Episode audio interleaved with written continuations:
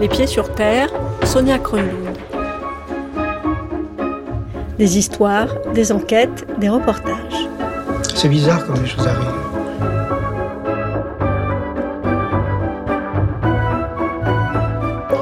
Toute cette semaine sur France Culture, la série documentaire diffuse quatre émissions signées Perrine Kervran et intitulées Ménopause pour tout le monde. Je voudrais vous en dire un mot parce qu'elles ne sont pas sans lien avec notre sujet du jour. Le premier épisode de cette série déjà culte s'appelle donc La ménopause tralala. Puisque ce n'est pas a priori un sujet très glamour, je vous l'accorde, et qu'à la base on n'a pas super envie ni d'en arriver là, ni d'en entendre parler, alors Perrine en a fait une comédie musicale, La ménopause chantée par celles qui l'ont vécue. Il y a des tubes des années 80, une chorale qui s'appelle Hot Bodies et aussi des témoignages de femmes de tous milieux et de toutes origines sur ce drôle de passage qui peut réveiller la colère autant que la sensualité. Et puis pour parler de ce moment de la vie des femmes encore bien tabou, trois autres épisodes, La femme invisible, ça c'est demain, et La femme est une orque comme les autres, c'était hier. La coïncidence amusante sur notre chaîne, enfin le génie de la programmation, c'est que la même semaine, les chemins de la philosophie proposent une série sur le corps féminin. Philosophie du clitoris, l'utérus sur le divan, phénoménologie des seins, tout un programme à ne pas manquer non plus. Une façon d'annoncer bien sûr par ce feu d'artifice féminin et féministe la journée internationale des droits des femmes lundi prochain qui sera riche aussi de propositions. Alors, et c'est là que je veux en venir, nous nous sommes dit quand même au pied sur terre que les pauvres, ceux qui mettent les couilles sur la table, comme dirait Victoire Tuaillon, on pourrait faire un geste pour eux. D'ailleurs, même Victoire Tuaillon a arrêté ce podcast sur les masculinités pour se tourner vers l'amour en général. Et comme on avait déjà fait la calvitie, la lipopénosculpture, c'est-à-dire la chirurgie esthétique du pénis, des hommes violents et toute la puissance du patriarcat, nous nous sommes tournés, nous aussi, vers les hormones. Tout de suite donc, ce sont trois histoires sur l'andropause racontées par des hommes hétéros et cisgenres, pas de ceux qui sont les plus féministes ni les plus woke, mais qui lèvent le voile sur un autre tabou, les troubles de l'érection et de l'éjaculation, pour appeler les choses par leur nom. Elles sont racontées par Sophie Simoneau pour notre journée de l'homme à nous. Personne ne sait ce qui se passe aujourd'hui parce que personne ne veut qu'il se passe quelque chose.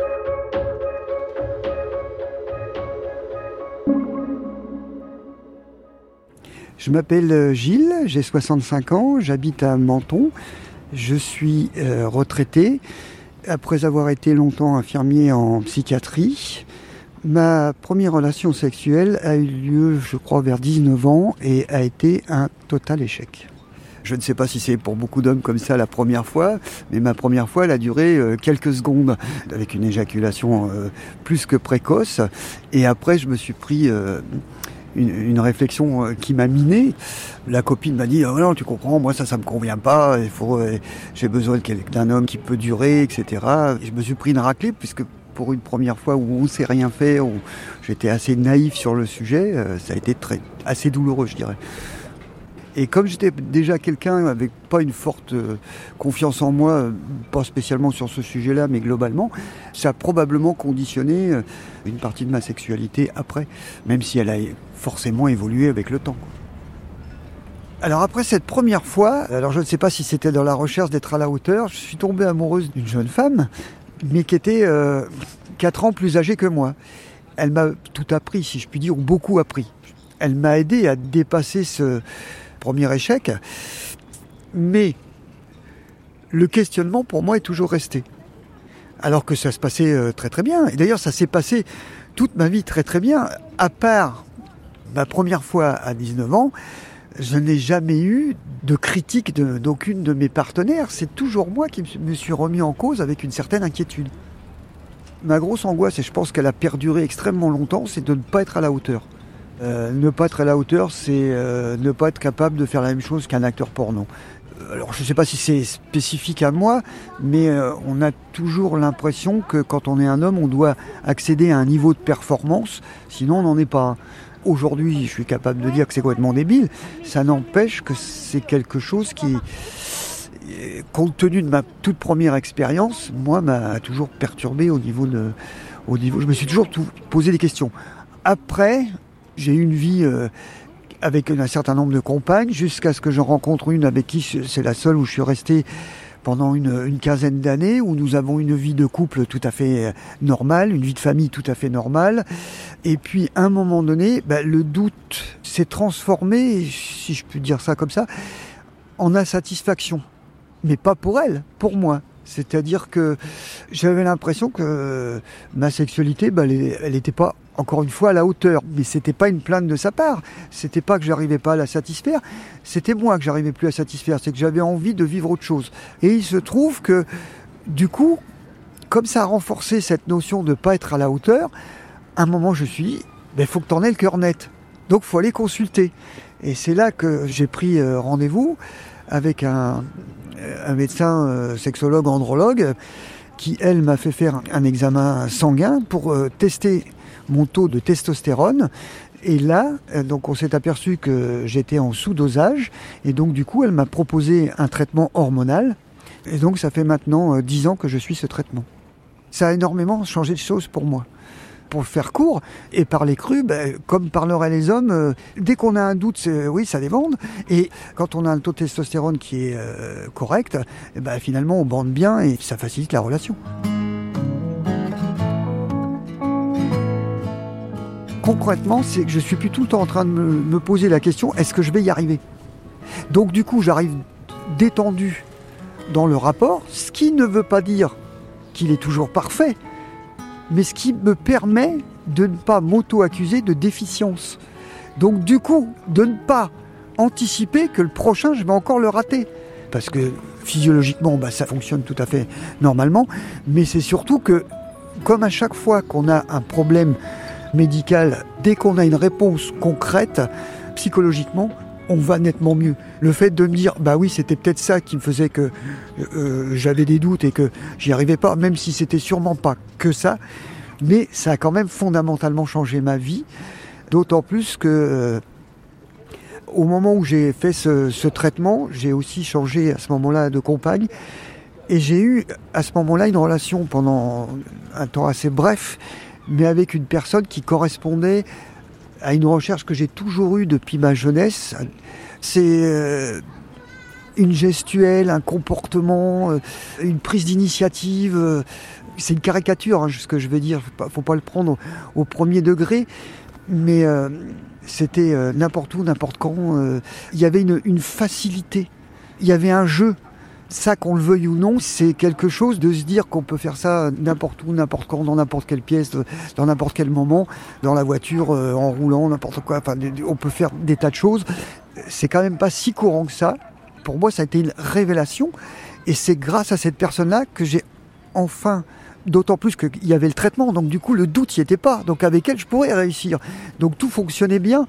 Et donc avec elle, c'est la première fois, j'avais quand même 60 euh, ans, hein, où je me suis senti vraiment un homme sexuellement parlant. Ben, Quelqu'un d'accompli. C'est peut-être là où la notion de performance, c'est une, vraie connerie. C'était un accomplissement personnel. Ça se passait comme j'en avais envie. Je m'amusais comme j'en avais envie. Et c'est vrai que si on n'est plus ensemble avec cette personne, au jour d'aujourd'hui, ma sexualité est beaucoup plus épanouie parce qu'il y a eu cette progression qui est arrivée sur le tard, mais qui fait que même si la personne avec qui je suis maintenant ne fonctionne pas sur le même modèle, par contre, on a une capacité qui, elle aussi, est, extrêmement favorisante. On peut se parler de tout, on peut se dire ce qu'on a envie. C'est aussi avec elle très simple. Je ne sais pas si le doute permanent venait de la testostérone. C'est possible qu'il ait participé. C'est-à-dire que euh, je me demande si euh, la personnalité un peu timide, timorée, même quand j'étais jeune, bah, est, pas liée à un manque de testostérone. Parce que finalement, ça doit bien jouer. Le taux de testostérone doit bien jouer un rôle comme n'importe quelle hormone, dans le comportement et la personnalité de n'importe quel homme. Mais euh, je crois qu'une des plus belles choses que j'ai vécues, c'est cette possibilité, parce que j'ai eu euh, ce doute, puis après que j'ai rencontré euh, ces gens fabuleux qui m'ont pris en charge et que ça m'a appris à réfléchir à ce sujet et à en parler et à être capable de parler avec mes partenaires, d'obtenir une qualité de relation qui est une vraie découverte. quoi. C'est fantastique. Donc euh, aujourd'hui, euh, j'ai 65 ans, je me sens vraiment épanoui sexuellement et je suis extrêmement heureux d'en être arrivé là. À 65 ans Comme quoi. Hein. oui, comme quoi tout peut arriver. Ce qui est bien, c'est qu'on a toujours l'impression que quand on vieillit, euh, on va plus pouvoir rien faire. Euh, moi, je pense que j'ai jamais été aussi heureux sexuellement que maintenant. C'est quand même une belle leçon de la vie. Ça, c'est vraiment le, le, grand bonheur, quoi.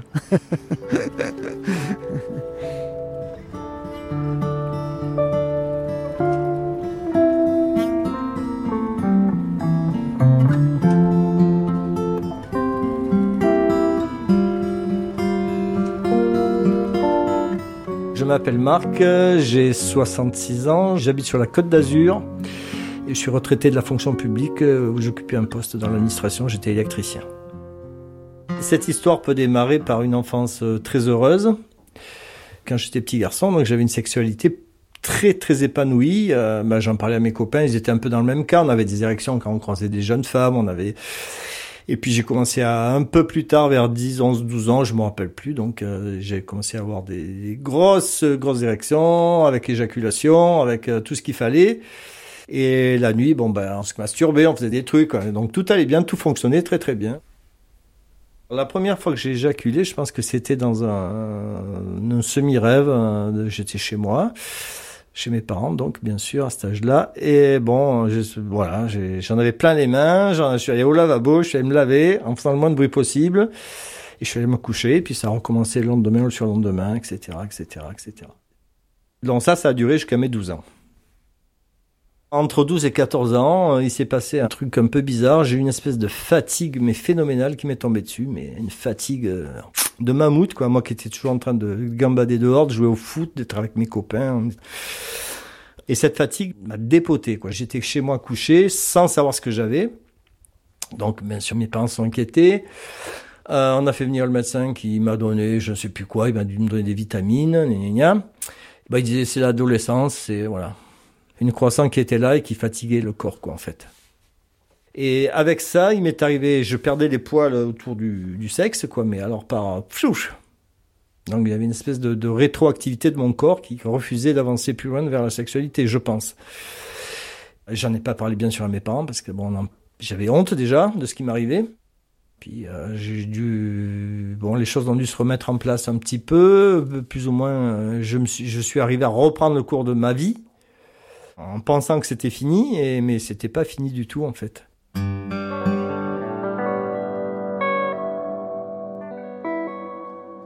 J'ai grandi normalement à peu près. Donc j'avais toujours une érection de cheval, ça m'a jamais quitté, heureusement d'ailleurs. Mais je n'avais pas d'éjaculation. Pour moi, tout allait bien, j'avais des érections. Euh, j'avais pas besoin d'éjaculation à cette époque-là, 14, 15, 16 ans. Hein. Et ça, ça a duré de mes 14 ans jusqu'à ma première expérience sexuelle la vraie quoi. Donc la première s'est passée, j'avais 19 ans je pense. Il y a eu un rapport pénétration, euh, donc qui a duré, euh, je sais plus moi, euh, très longtemps vu que j'avais pas d'éjaculation. Je me suis pas expliqué euh, tout de suite pourquoi ça marchait pas. Bon, en plus avec cette fille qui allait devenir ma femme parce qu'on s'est marié, parce qu'on s'est fait ce qu'on dit entre parenthèses, chopé par la patrouille, c'est-à-dire que les parents sont arrivés à un mauvais moment.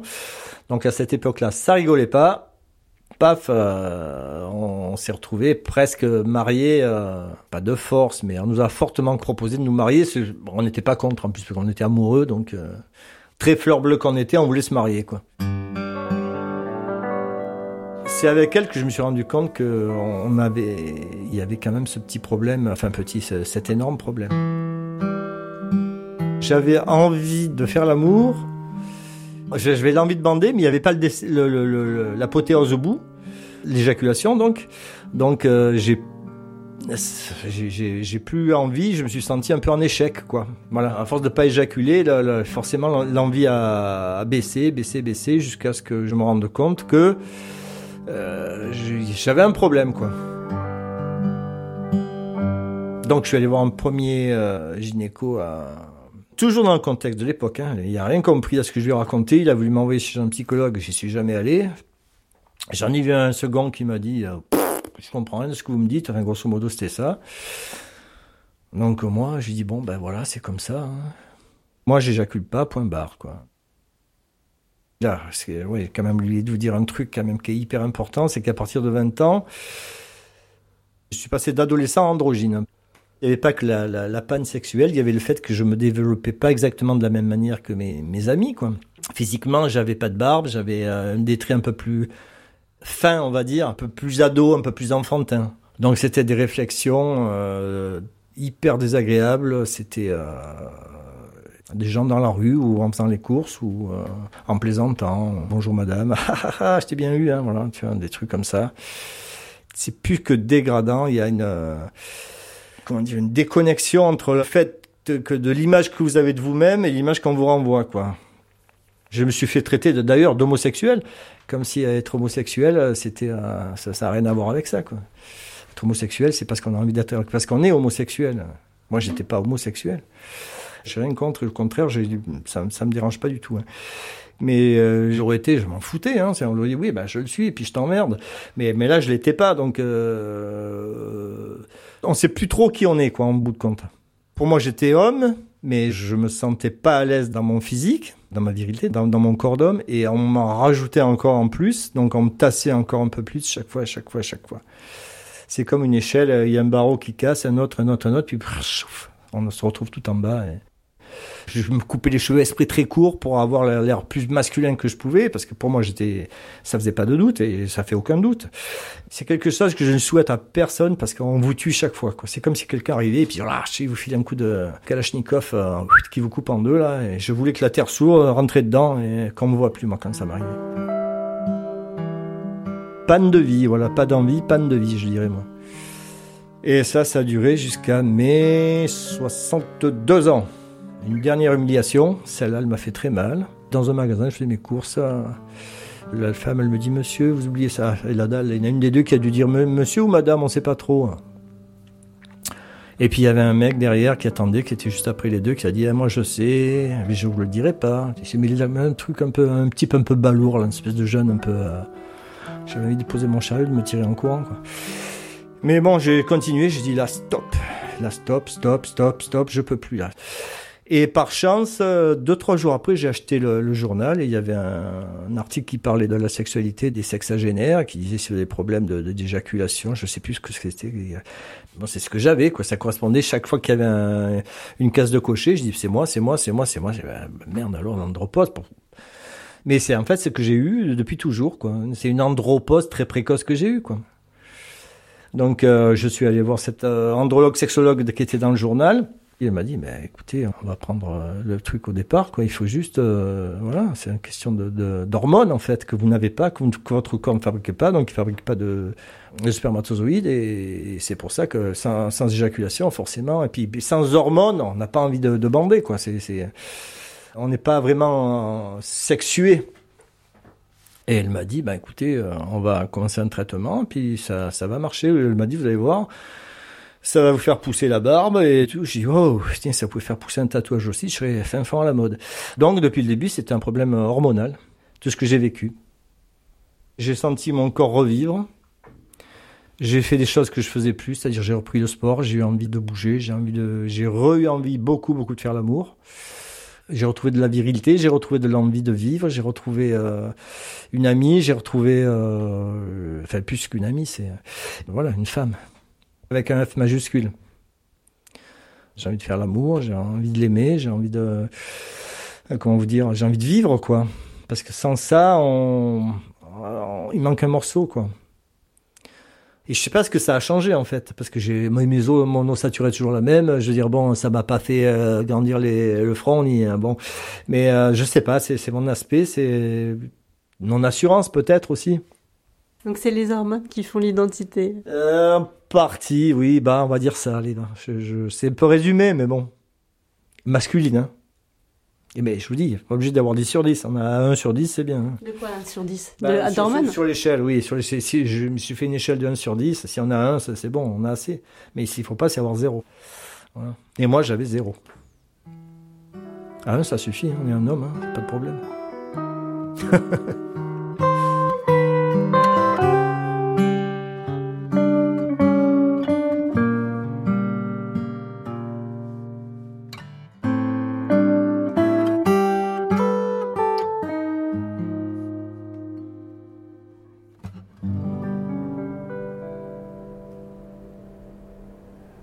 Je m'appelle Victor, j'ai 61 ans, je travaille dans la sûreté-sécurité.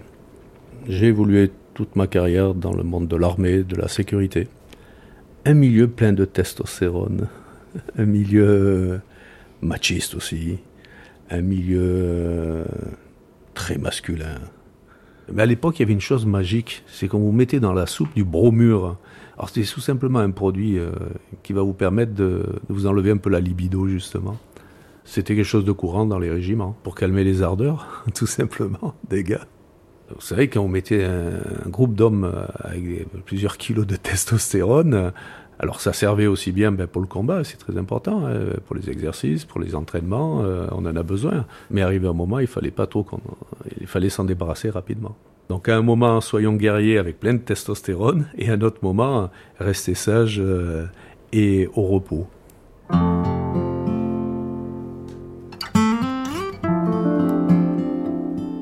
Une sexualité pas si fantastique que ça dans les premiers temps, puisqu'à l'époque, c'était, on ne couchait pas comme ça avec les, une femme. Euh, je veux dire, ben, j'ai rencontré ma première épouse, avec laquelle euh, on a eu, ben, d'abord c'était on se fiançait, après euh, il y avait le mariage, c'était très chronologique.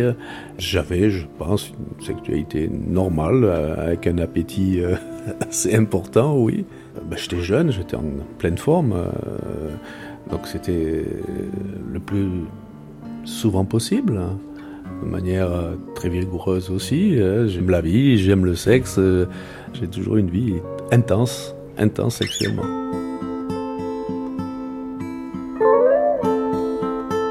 Ce qui n'a pas été vers la fin pas toujours évident. C'est vrai que la venue d'un enfant change aussi les choses et elle était devenue plus maman euh, que femme, que maîtresse. Je doutais, je doutais de moi-même. Ça m'est arrivé de douter, de dire mais est-ce que j'exagère pas? Est-ce que je suis normal? Est-ce que euh, non J'étais, je pense, j'étais un, homme gourmand. On rentre dans un système où on est frustré. Pour vous dire à quel point, je ne sais pas s'il faudra le marquer, euh, je suis retourné voir des professionnels. C'était une véritable soupape de sécurité. Ça permettait de d'assouvir ses, besoins, ses, fantasmes. C'est retrouver une, femme euh, sexy, une femme euh, qui est là pour vous, qui est là pour euh, assouvir vos besoins, vos envies. C'est un partage aussi, et c'est vrai que j'ai trouvé un véritable confort avec les professionnels. Je n'hésitais pas à lui demander ce que je souhaitais, mais il n'y avait rien d'extraordinaire. Tout simplement, de, bon, je suis fanat des, des sous-vêtements, je suis féminin, je suis fanat de des fois quelques mots crus, des qu'est-ce que tu veux, qu'est-ce que tu attends de moi? Voilà, c'était un échange aussi verbal. Moi, c'était pas là, arriver, payer, tirer mon coup et partir. Et elles appréciaient énormément aussi. Elles me faisaient pas, elles me disaient, mais euh, des clients comme ça, c'est que du plaisir. Et arrivé un moment, elle-même me disait, mais, euh, mais c'est pas possible, tu dois payer pour faire l'amour. Tu es un beau garçon, tu es magnifique, euh, je comprends pas. Voilà, et bien entendu, ça a été la, à ce moment-là, j'ai pris la décision de, quitter ma. Nous avons pris, parce que c'était un commun accord, ma, première femme. Après, j'ai eu le plaisir de rencontrer mon épouse, avec laquelle je suis toujours et encore et pour longtemps, j'espère, avec. Nous avons trouvé une, une harmonie parfaite, sexuellement, beaucoup, beaucoup de plaisir c'est l'amour aussi. Euh, sans amour, euh, il ne peut pas y avoir une harmonie parfaite euh, sexuelle, c'est pas possible. Et on s'est construit au fur et à mesure ensemble. Dans une première partie de notre vie, on s'est fait plaisir. Et en 2012, je commence à avoir des problèmes de santé, je fais des examens et on découvre que j'ai un cancer. Ça a été complexe, ça a été difficile. J'ai eu la chance d'avoir été très très bien soigné. Et à l'issue de ces chimios, euh, de ces soins, je me suis aperçu, ben, reprenant du poil de la bête, que ma libido était complètement à zéro. Plus d'érection. Ça a duré sept ans environ. J'en parle très souvent à mon oncologue, qui m'a proposé d'aller voir un, une andrologue euh, sexologue. Et très rapidement, en en rien de temps, elle découvre à travers des analyses sanguines que ma testostérone est totalement à zéro. Elle m'a prescrit des injections d'hormones. Aujourd'hui, certes, je n'ai plus la vigueur que je pouvais avoir à 30 ans, à 40 ans, mais j'ai retrouvé une vigueur. Et je bande tous les matins et je suis très heureux de, ce phénomène magique. Et cela me rassure. C'est-à-dire, vous êtes un homme. C'est une forme de renaissance. Vous avez un cancer, vous tombez au plus bas, vous avez une chimio, elle vous détruit. Pendant de nombreuses années, vous êtes en grande difficulté sexuelle. Euh, ça vous fait réfléchir. Hein. Est-ce que l'essentiel c'est le sexe? Est-ce que l'essentiel euh, c'est votre vie de tous les jours? Est-ce que c'est le travail? Est-ce que ce n'est que la pénétration? Est-ce que c'est que euh, moi aujourd'hui j'ai trouvé un, équilibre J'ai appris à satisfaire ma partenaire euh, sans pour autant euh, utiliser mon sexe. Il y a plein d'autres moyens. Être plus appliqué, être plus attentionné, penser à l'autre. J'en avais conscience, mais pas autant certainement. Je pense que les choses m'ont fait évoluer. J'ai appris aussi à avoir un, un orgasme interne de plaisir sans pour autant éjaculer. Été une très belle découverte. Depuis qu'il s'est passé tout cela, je ne sais pas si je suis un meilleur amant, mais j'essaye, quoi qu'il en soit, de la satisfaire. Euh, et effectivement, je pense qu'elle en est satisfaite. Je l'espère en tout cas. Moi, je suis heureux de lui faire avoir un magnifique orgasme, bien entendu. Oui, j'en suis fier. Je suis très content. Et là, je me sens homme.